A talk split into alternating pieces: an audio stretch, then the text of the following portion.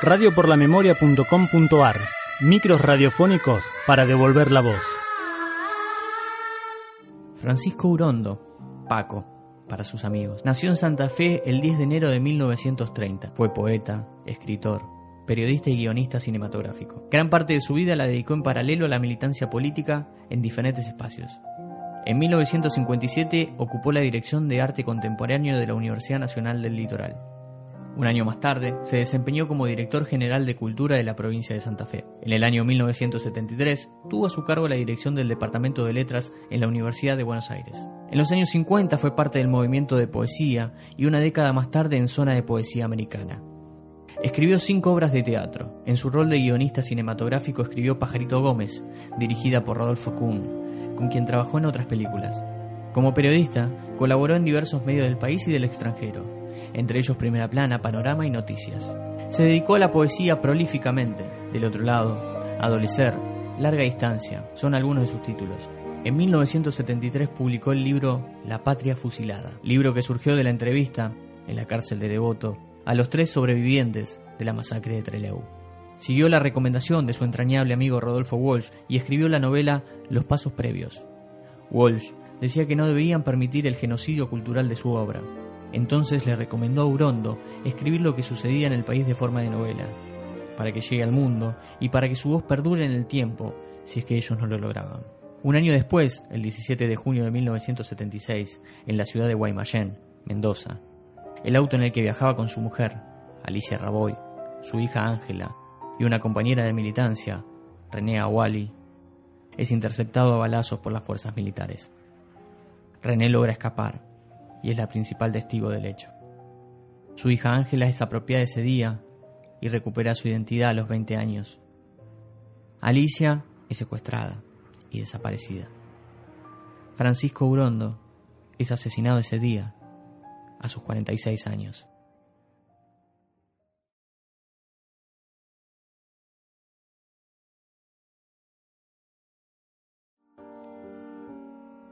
Si ustedes lo permiten, prefiero seguir viviendo. Pasaré desapercibido, con falsa humildad, como la cenicienta, aunque algunos me recuerden con cariño o descubra mi zapatito y también vayan muriendo. Prefiero seguir viviendo. El perecedero, el sucio, el futuro supo acobardarme, pero lo he derrotado para siempre Sé que futuro y memoria se vengarán algún día. Prefiero seguir viviendo. Mis errores han sido olvidados definitivamente. Mi memoria ha muerto y se queja con otros dioses varados en el sueño y los malos sentimientos algún día. Prefiero seguir viviendo. Sé que llegaré a ver la revolución algún día, el salto temido y acariciado golpeando la puerta de nuestra desidia algún día. Sé que llegaré a ver la revolución, prefiero seguir viviendo. Solamente queremos saber dónde están nuestros hijos, vivos o muertos. El país se encuentra bajo el control operacional de las cintas militares. Angustia porque no sabemos si están enfermos, si tienen frío, si tienen hambre, no sabemos nada. Y desesperación, Señor, porque ya no sabemos a quién recurrir. Se recomienda a todos los habitantes el estricto acatamiento a las disposiciones directivas que emanen de autoridad militar, Sé que llegaré a ver la revolución algún día. así como extremar el cuidado en evitar acciones y actitudes individuales o de grupo que puedan exigir la intervención drástica del personal en operación. Sé que llegaré a ver la revolución ministerios, iglesias, embajadas, todas partes se los han cerrado. Prefiero seguir viviendo, sostener esta victoria, este punto, saludar, despedirme. Sin jactancias, puedo decir que la vida es lo mejor que conozco.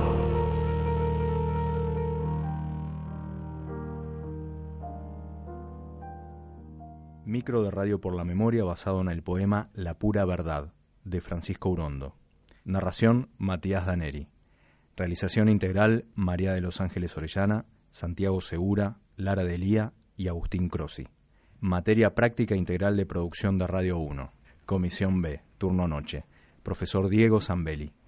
Carrera de producción y dirección para radio y televisión. ISEC 2018.